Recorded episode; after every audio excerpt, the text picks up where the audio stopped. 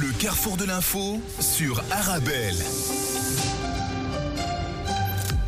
Bonjour, bonjour à tous. Bienvenue dans votre carrefour de l'information. Tout de suite, le sommaire, cette nouvelle fusillade hier soir à Bruxelles.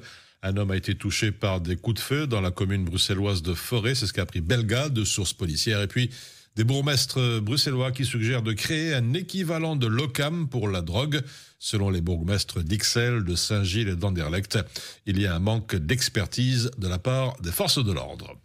Également chez nous, la problématique de l'accessibilité des espaces verts pour les personnes en situation de handicap. Pour nous en parler tout à l'heure, Stéphanie Herman d'AccessGo euh, ABP. Dans l'actualité internationale au Proche-Orient, le procès à la haie du système d'occupation israélien en Palestine le début d'une audience historique au cours de laquelle les magistrats sont chargés de statuer sur la légalité de l'occupation israélienne.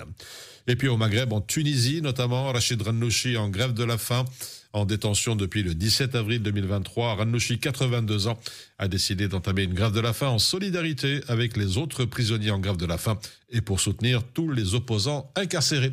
Voilà pour l'essentiel du carrefour de l'information qu'on va développer ensemble dans quelques instants.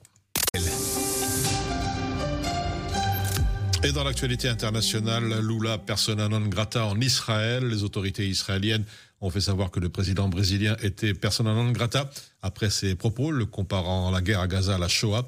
Et puis, autre point de repère, la Russie qui profite de retard dans l'aide à l'Ukraine, s'inquiète le président Vladimir Zelensky. On voit tout cela en détail dans quelques instants.